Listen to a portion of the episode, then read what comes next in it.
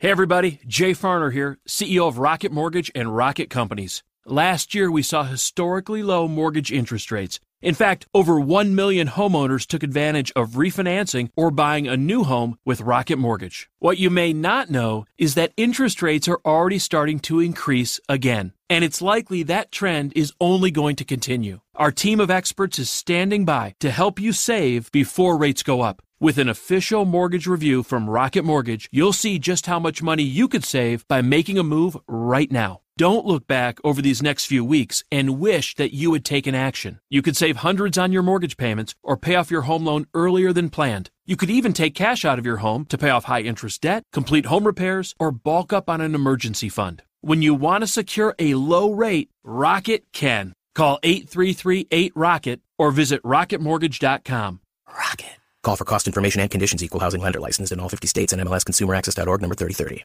Recorta todo dentro del área. ¡Todo, todo, todo! Siniestra la pide Deco. Intenta meter y lo hace bien para Larso. La deja para todo, todo, todo, todo, todo, todo. No puede apoyarse Juli. Que balón acaba de meter para allá. Valenti, Valenti. ¡Gol! Corta de Neymar. La pone por dentro Andrés. Andrés la juega. ¡Qué golazo! ¡Qué gol! Sí, un regate. Mira el segundo el disparo. El rechace tiene que llegar. ¡Gol! Barcelona. El Barça es campeón de Europa.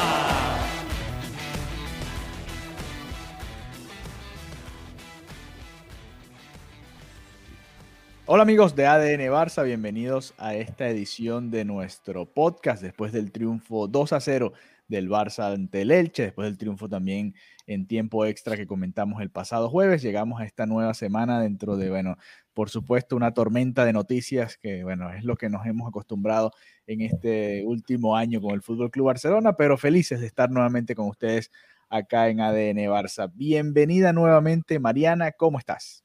Hola Alejandro, muy feliz de esta nueva semana y de nuevo episodio de ADN Barça. Tú debes estar particularmente contento por esa victoria. Bueno, por la victoria, ¿no? Comenzamos la semana y se habla de una victoria, entonces debes estar muy, muy contento por esa victoria ante el Elche. Y, quiero preguntarte precisamente, ¿cuáles son tus sensaciones después de, ver ese, ese partido del día de ayer? Estamos grabando esto hoy lunes 25 de enero. Entonces, cuéntame, ¿cómo te sentiste ayer cuando terminó el partido, cuando analizaste? Tú, tú cambias de sensaciones, o sea, la, la misma adrenalina del partido te dice, no, buenísimo, y después lo piensas y que no tan bien, o de repente dices, está terrible, y después dices, bueno, no estuvo tan mal haces un trabajo de introspección. Es una pregunta compleja y hasta filosófica. a ver, eh, antes de, darte mis sensaciones, quiero invitarlos a que vayan al canal de YouTube de Conexión Deportiva. Ahí nos pueden ver las caras y pueden también ver nuestras sensaciones, cómo las expresamos, ¿no? Cuando hablamos de, del Fútbol Club Barcelona acá en ADN Barça. Mira, el partido del domingo creo que fue uno en los que el Barcelona más dominó y menos ocasiones tuvo en contra, pareció estar en control y sin embargo, si el Elche hubiese estado fino en la definición, hubiesen podido empatar en el segundo tiempo, faltando unos 20, 25 minutos, que es más o menos un resumen de quizás de la temporada del Barça, ¿no? Mucho dominio, ocasiones pero partidos complicados, ¿no? le cuesta ganar eh, caminando, le cuesta ganar tranquilo como quizás lo hizo contra el Granada justo antes de irse hacia la Copa. De resto, prácticamente todas las victorias son sufridas hasta contra el Elche, allá eh, de visitante, uno de los equipos que está en zona de descenso en estos momentos. Eso te habla de, bueno, lo que le cuesta mucho a este equipo eh, ganar los partidos. Fíjate, el, creo que desde hace ya unas 9, 10 jornadas el Barcelona ya ha agarrado como un ritmo en la liga, ¿no? Más allá de los empates contra Eibar y Valencia, ya se ve que el equipo ha, ido engranando y, creo que no, no falla, más allá de esas dos derrotas, mucho antes eh, vinieron derrotas y, y, empates consecutivos que alejaron muchísimo al Barcelona, pero el Barcelona ha agarrado su ritmo, ¿no? Claro, dentro de esa dinámica de la liga, llegaron los dos partidos de la Supercopa, que si te fijas nada más en los 90 minutos fueron dos empates. Sí. En uno se ganaron en penales, en otro se perdió en, el tiempo extra, pero ahí el Barcelona le costó, ¿no? Y de hecho, el, partido de la Copa del Rey también fue un empate a cero. Eso hay que, hay que recordarlo a la gente, ¿no? O sea, el Barcelona venía de tres empates consecutivos, más allá de que no era en la liga. Eran, eran tres empates consecutivos en, en distintas competiciones. Y creo que era importante ganar como fuera contra el Elche, ¿no? eh, era, era ganar y punto. Más allá de, era conseguir los tres puntos como fuera. No estaba Messi, que, era, que es otra de las situaciones. Recordamos la última vez que no estuvo Messi en el Camp Nou, se terminó empatando con el Eibar, se sufrió mucho ese partido. De hecho, hubo un error también en ese partido. Hubo un error de Araujo en, en, la defensa. Esta vez fue entre Araujo y Mingueza en ese partido contra el Elche. Pero yo me sentí, yo viendo el partido, sentía el Barcelona estaba como confiado y tranquilo. Y hmm. el partido iba 1 a 0. Y, el gol fue prácticamente un autogol. Se lo anotan a De Jong porque De Jong termina metiendo la pelota, pero el, balón iba a entrar igual. Así que el Barcelona iba ganando 0-1 contra el Elche, que es uno de los equipos más débiles ofensivamente en, en, la liga. Creo que el más débil. Ya te voy a corroborar ese dato rápidamente. estadísticas, vas a revisar otra estadística. No, rapidito. El Huesca es el único que ha hecho menos goles que el Elche en lo que va de liga. 14, el Elche 16. Es un equipo que, que, le cuesta mucho hacer goles, ¿no? Y, y, el Barcelona estaba confiado y la verdad el planteamiento de Kuman fue bueno porque el Elche no pudo salir, no lograba salir. El Barcelona presionaba arriba y, y el Elche le costaba muchísimo salir. Sin embargo, yo los veía muy tranquilos para un marcador que va 1 a 0, ¿no? Como confiados. Y fíjate que llegó ese error y el Elche se llegó a animar en algunos minutos y el partido se, estuvo hasta parejo, hasta que bueno, ya al final llega el gol de, de nuestro consentido Ricky Pucci, ya vamos a hablar de él.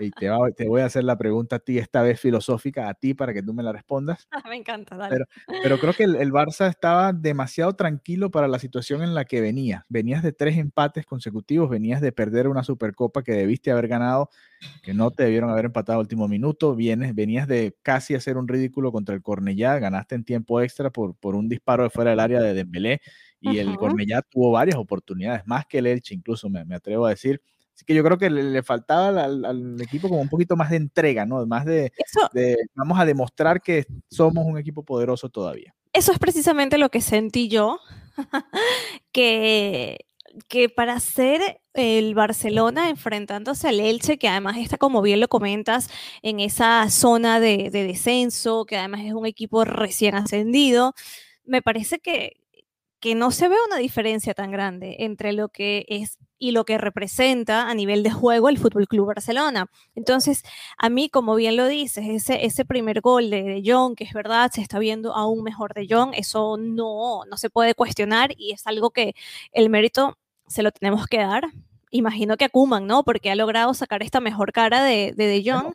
fíjate, él fue muy terco con su 4-2-3-1 con De Jong ahí y ese, ese, ese sistema de Jong lo anulaba prácticamente. Después, desde que lo ha cambiado, De Jong ha hecho hasta varios. Ha ido más, exactamente. Entonces, a ver, bien por, bien por la victoria. Mm, victoria, como tú lo dices, se tenía que ganar, son tres puntos, pero la verdad que me parece que seguimos viendo a un Barcelona que aunque haya mejorado numéricamente, como tú lo dices, en las últimas jornadas de la liga, no tiene nada que ver con el Barcelona que, que tendría que verse en el terreno con los jugadores que tiene. Luchar y sufrir contra el Elche, me parece que no se está haciendo bien. O sea, me parece que no se está haciendo bien. Le ganas al Cornellá de segunda vez pidiendo la hora. Sufres con un equipo en zona de descenso. ¿Qué Fíjate que las dos victorias, si te fijas, Mariana, las dos victorias terminan siendo 2 a 0, pero los, eh, los segundos goles llegan ya al final, cuando el, prácticamente el otro equipo estaba entregado y, bueno, no, voy a decir entregado, pero llega al final, o sea, se sufrió hasta el final. Ganas pidiendo la hora. Básicamente. Entonces, bueno, no sé, a mí la verdad me quedan unas sensaciones bastante, bastante pobres. Sí, es verdad, es un camino, es un recorrido, pero ya estos momentos yo, yo pienso que los resultados eh, apartando el marcador, los resultados en cancha están siendo decepcionantes. Tampoco estoy diciendo nada nuevo. Obviamente se nota que, Leo Messi no esté, pero de verdad que cuando necesitas tanto a Leo Messi para jugar contra un equipo como el Elche, con todo el respeto que merece el Elche, por supuesto, pero digo que algo, algo no está funcionando. Sí, sí, eh, estoy de acuerdo contigo. Y antes de pasar al, tema Messi, y bueno, que ya va a volver, ¿no? Va a regresar después de su sanción. Y de hecho, el Barcelona jugó tres de sus últimos cuatro partidos sin Messi. El único que jugó con Messi, por cierto, lo terminó perdiendo en el tiempo extra en, la final contra el Athletic Bilbao.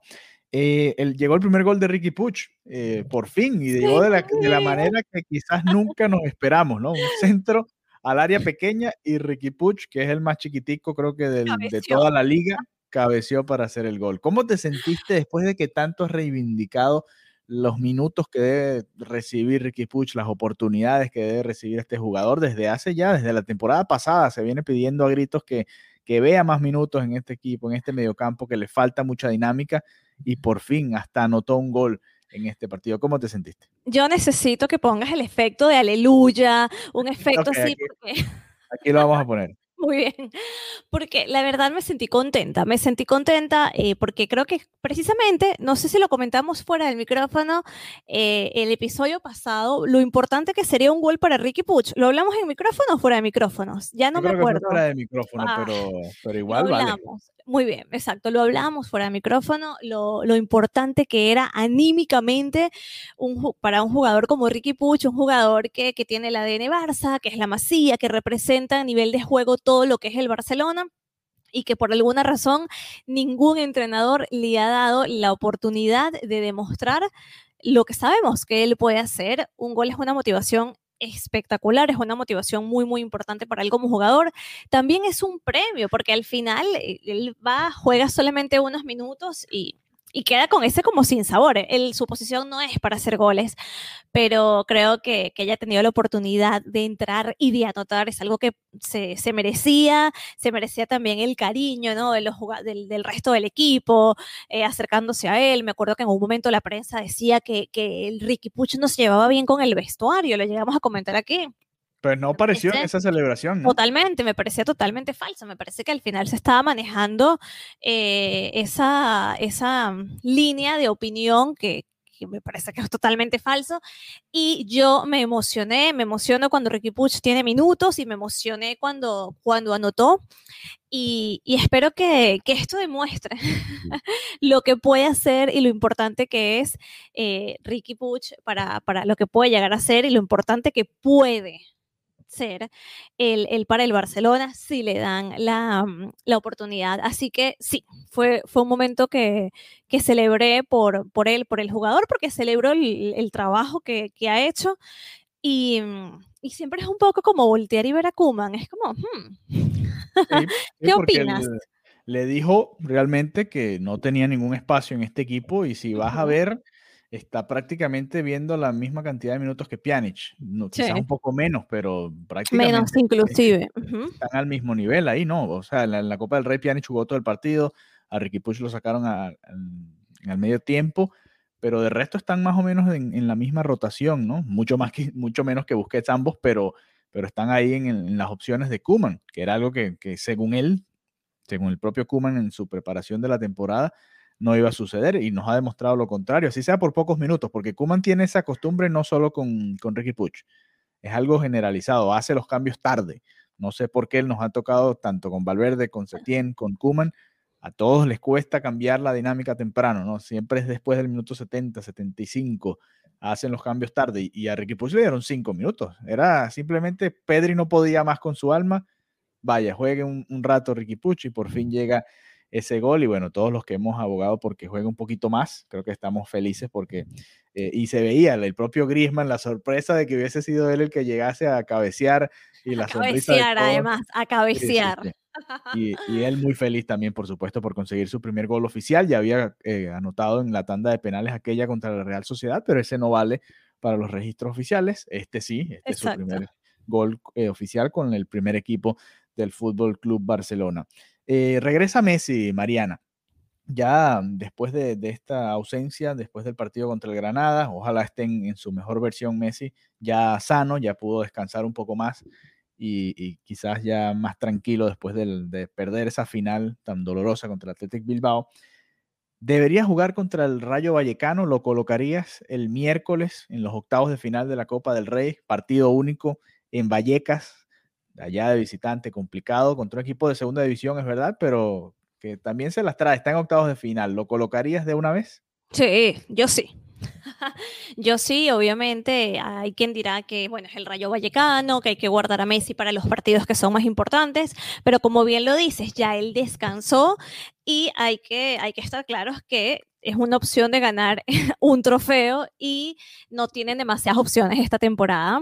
Así que creo que, es necesario también eh, que, aparezca Leo Messi, que, que, pueda seguir anotando goles para su registro personal, que pueda mejorar las sensaciones tanto como jugador, tanto las sensaciones del equipo. Así que sin duda, Messi debería jugar contra, contra el Rayo Vallecano y asegurarse por lo menos una de, de las competiciones, que es verdad que, no será el, trofeo más atractivo, que, que la Copa del Rey no es ese trofeo que sueñan todos los equipos con ganar, pero trofeo es trofeo y por lo menos una temporada que cierre con la Copa del Rey no está mal. Sí, además hay que recordar, el Barcelona es el que más gana o más ha ganado en la historia este trofeo de la Copa del Rey, así que ha sido como el torneo consentido del Barcelona, así como es la liga para el Real Madrid. Este es el trofeo del, Barcelona, le ha ido bien en, su historia, ¿no? Además, como tú dices también, en, en los otros dos torneos, te toca el PSG en octavos de final, que es, un, eh, bueno, realmente vamos a decir que está 50 y 50, pero sabemos que, que, quizás hasta el PSG pueda llegar a ser favorito. Y en la liga estás olvídalo, olvídalo. 10 puntos, posiblemente 13, faltando la mitad del campeonato, ¿no? Entonces, eh, realmente estás, si te fijas, octavos, cuartos, semifinales, estás a tres partidos de disputar otra final. Y, y realmente es, creo que es el camino más directo a cualquier tipo de título para el Barça. Mariana, quiero hacer un balance de la primera mitad de la liga, porque el Barcelona acaba de completar 19 partidos en liga.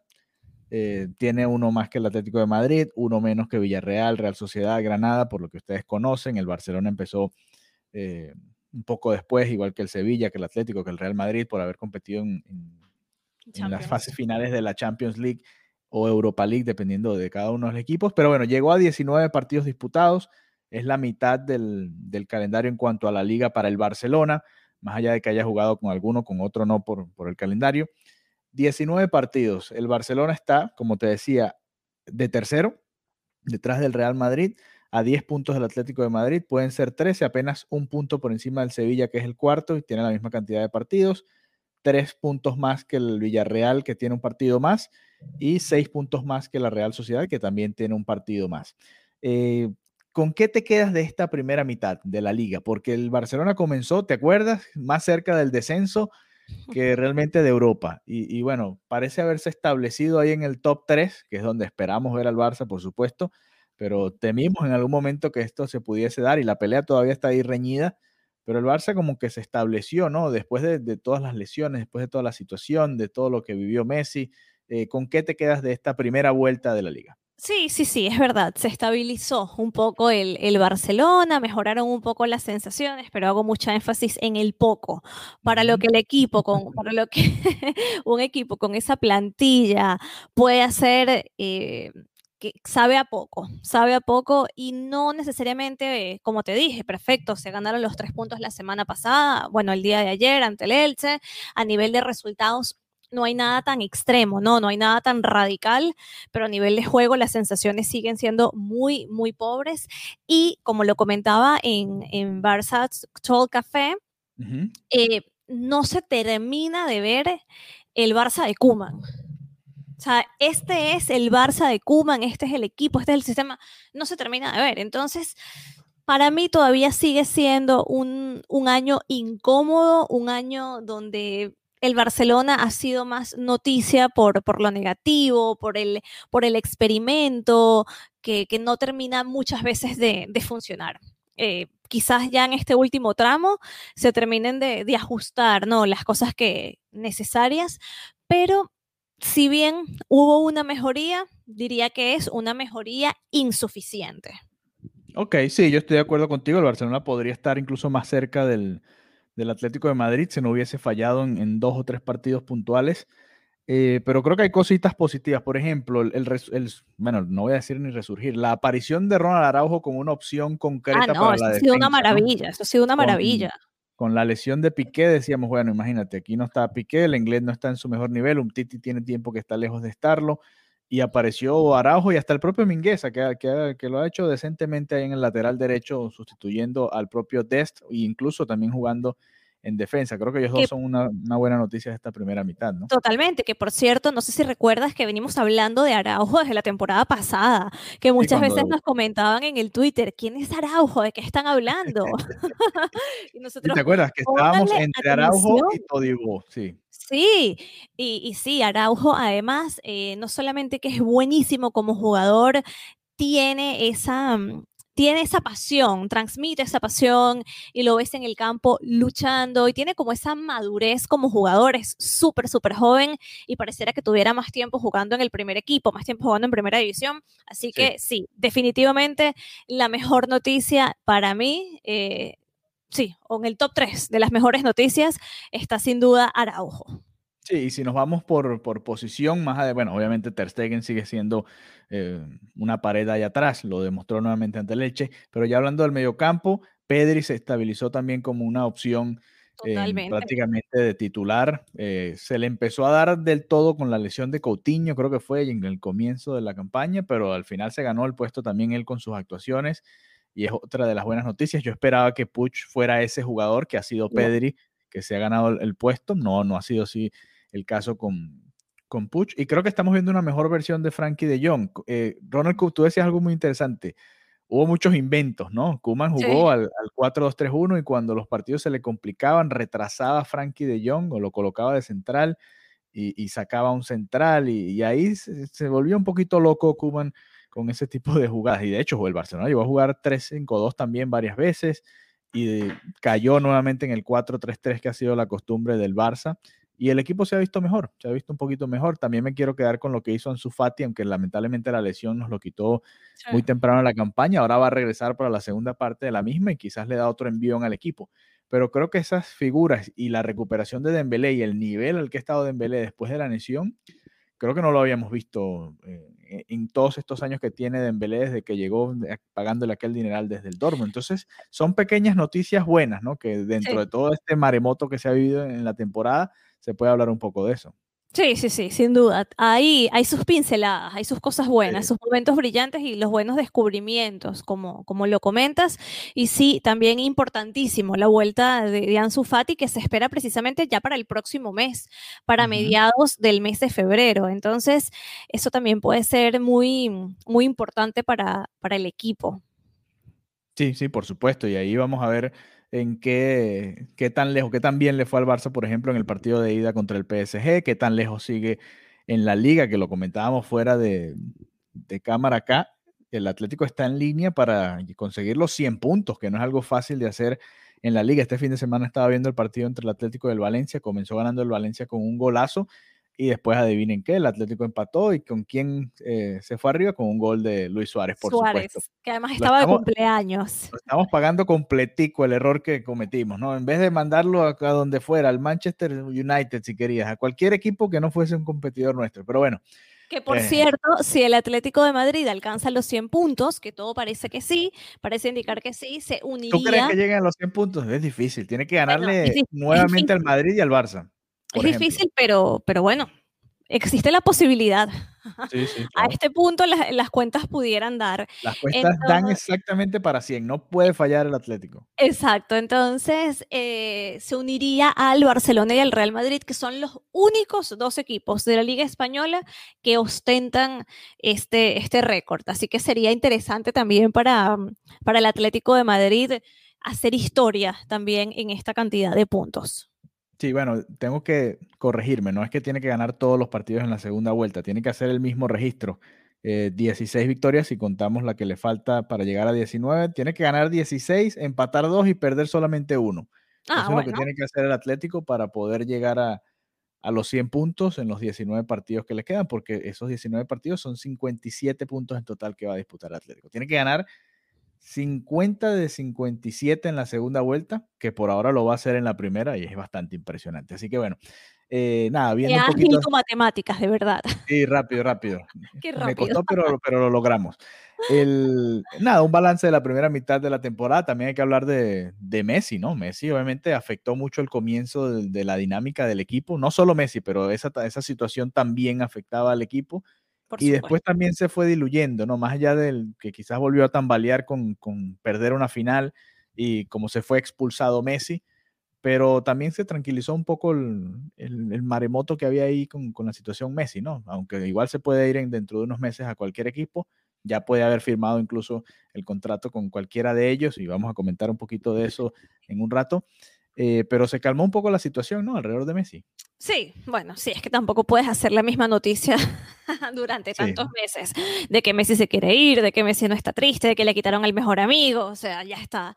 Eh, Messi también estuvo inexacto de cara a la portería, parece que ya eso quedó un poco superado, y, bueno, sí, eh, al final del día tienes a Messi en el equipo y eso por mucho que intentaran comentar en al principio de la temporada que Messi ya no era el mismo, que intentaron hasta hacer ver que Messi estaba acabado, al final Messi aparece para, para reírse un poco, ¿no?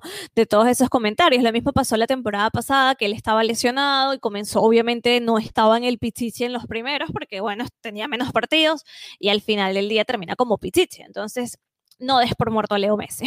Así es, mira, por ahora está Luis Suárez y en Nesiri como los goleadores del campeonato con 12 Messi, que se va a eh, reincorporar al equipo esta semana. Tiene 11 por encima de Gerard, que está con el Villarreal y tiene 10. Así que está muy peleada esa pelea ahí por el Pichichi de la liga. Bueno, eh, comentábamos los rumores de la posible salida de Lionel Messi. Es que hay más declaraciones eh, viniendo desde Francia, ¿no? Después del. Exactamente. tuvieron que despedir al, entrenador allá. Ya no está Thomas Tuchel, llegó Pochettino. Le preguntaron a Pochettino en su momento. Pochettino se lavó las manos un poco con la respuesta y esta vez fue Leandro Paredes, compañero de la selección argentina de Lionel Messi, quien sí respondió a la pregunta. ¿Qué fue lo que dijo Leandro Paredes sobre la posibilidad de que el PSG firme a Messi? Exactamente, Leandro Paredes dice que el PSG está intentando convencer a Messi, como bien lo dices, es su compañero en la albiceleste y dice, ser entrenado por un técnico de tu país y con la posibilidad de jugar con Leo es una gran ocasión, espero que ocurra y eh, dice, eh, lo dijo precisamente para una entrevista que dio a un diario italiano, que depende de Messi si quiere venir porque el PSG está intentando convencerlo, esto ya bastante oficial, también hace unos días, Leonardo, el director deportivo del PSG aseguró en France Football que tenían una silla reservada para Messi. Así que esto más que un guiño, más que ya es una directa, ¿no? ya no es que se lanzan indirectas, ya está siendo bastante, bastante abierto el PSG con sus intenciones.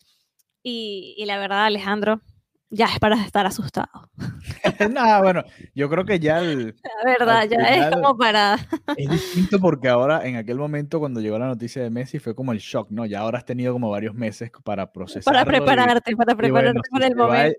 si se va, ya estás preparado, y si no, bueno, ok, se quedó, y qué bueno por, por el Barça y por, por la historia de Messi, que, que, es muy bonita y tal, pero, pero bueno, ya estás preparado para lo peor y veremos qué pasa. Y hablando de lo peor, Mariana, y con esto vamos a cerrar el episodio de hoy. Hoy eh, estamos, como les dijo Mariana, estamos grabando esto el lunes. Hoy salieron documentos que reflejan, lo habíamos comentado muchísimo en varios eh, episodios de ADN Barça, pero hoy salieron los documentos que prueban lo mal que está el Barcelona en, en la parte financiera y todo el dinero que debe. Y no sé, tendrán que empeñar el Camp Nou para pagar todo el dinero que deben. Cuéntanos un poco más de cifras eh, ¿Cuánto estamos hablando? ¿A qué equipo se le debe? ¿Qué jugadores? ¿Qué sabes? A ver. Mira, por ejemplo, el Barcelona tiene una deuda total de 1.173 millones de euros. 1.173 millones de euros y solamente en traspasos debe más de 196 millones. Por ejemplo, le debe 40 millones al Liverpool por Coutinho, 48 millones al Ajax por De Jong, y 5 millones al Atlético por derechos preferenciales. Hay una cantidad de, o sea, el listado es, eh, e, e, es, largo, e, es, es, duro, de verdad. Y, y más allá de, de, lo que hablamos, de, de las sensaciones en el campo, de que no termina de ser todo esto tiene una, una razón. No es coincidencia la crisis en la que está sumergida el, Barcelona y es precisamente por, por, la mala gestión que vemos reflejada en, estos números. Entonces, eh, el próximo presidente que venga va a tener una labor titánica de arreglar un poco estos números, arreglarlos bastante. Para, para que el club pueda de verdad competir, porque si tú no puedes fichar, si tú no puedes tener una ofrecer un sueldo atractivo, ¿cómo vas a jugar? Lo decía hace ya creo que era cinco años, Florentino Pérez en una entrevista que decía, ya nosotros no competimos con otros clubes, ya competimos con pequeños países, países que tienen una cantidad de dinero que no tenemos nosotros. Imagina ahora si ya el Barcelona, por su esquema, por los socios, no, no maneja la misma cantidad de dinero que puede manejar, por ejemplo, Qatar, eh, imagínate ahora un, un, club que está totalmente endeudado, ya deja de ser compatible y viable que sea un buen equipo como se mueve el fútbol moderno, un equipo que pueda competir. Entonces, es gravísima, gravísima la situación en la que se encuentra el Barcelona y el presidente que venga va a tener que hacer magia, va a tener que pedir préstamos y hacer, y hacer un trabajo de verdad titánico para salvar al club de esta, de esta crisis que puede ir, inclusive puede pasar una factura aún peor de lo que ya está sucediendo. Claro, bueno, y vamos a ver eh, qué sucede, ¿no? El Barcelona ya veníamos reportándolo desde que empezó la temporada, ¿te acuerdas? Querían vender a Vidal, a Suárez, a Rakitic, a los que tuviesen la mayor cantidad de, dinero en, sueldos, porque e, era esto, ¿no? Este es el trasfondo de decisiones como la de Arthur, que no tenían ningún tipo de sentido, era esto lo que estaba por detrás, ¿no? ¿Por qué dejas ir a un jugador joven, traes a uno muchísimo mayor, con menos proyección y pagas esto y recibes más o menos lo mismo? Y era todo esto, tratando de, librar cuentas y bueno, lamentablemente para el Barça, eh, pareciera que en ese sentido vienen tiempos difíciles. Lo bueno es que el Barcelona siempre puede voltear a la cantera, lo harán ahí es donde está la pregunta, ¿no? ¿Confiarán en, los jóvenes? Queda la duda, ¿no? Porque esta temporada prácticamente quedaron forzados a hacerlo en defensa, por ejemplo, ya lo comentábamos, y le funcionó. Le, dieron Al final, que quizás no hubiese visto nunca Araujo o el propio Mingueza. Totalmente. Al final, Alejandro, creo que lo tendrán que hacer no por elección, sino por necesidad. Ok. Claro, no les va a quedar otra, ¿no? Sino, sino hacerlo. Exactamente, o sea, no, va a ser el, no va a ser el esquema de la masía, simplemente es solamente tenemos la masía y cuidado y si no le sale bien. Sí, no, y también ojo que, que, con todo eso de dinero que tú decías que debe el Barça, también tendrían que salir de alguno de la masía también, no les extrañe.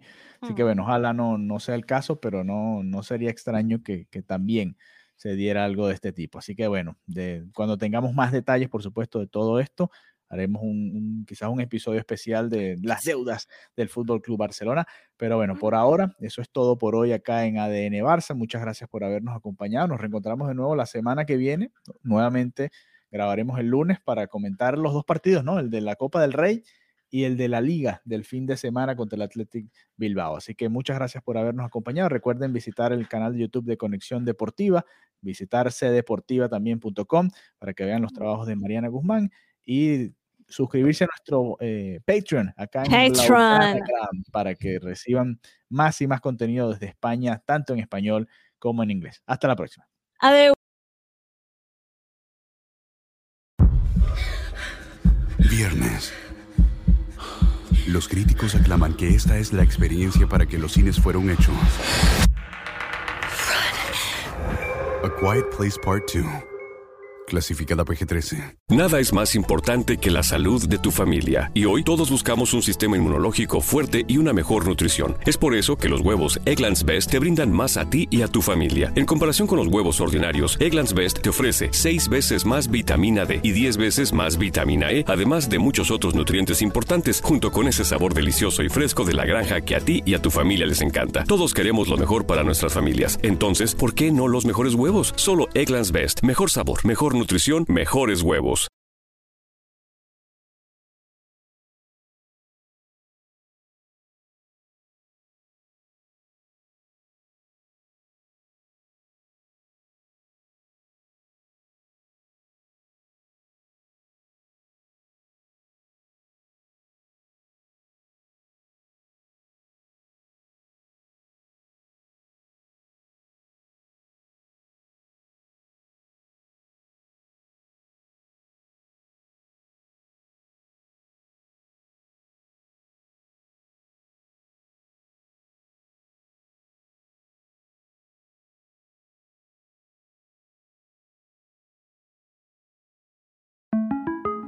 Para celebrar los precios sorprendentemente bajos de State Farm, le dimos una letra sorprendente a esta canción. Sorprendente, State Farm es. Con esos precios tan bajos, ahorro mes a mes. Sorprendente, State Farm es. Yo quiero esos precios bajos, ahorrar es un placer. Como un buen buen vecino, State Farm está ahí.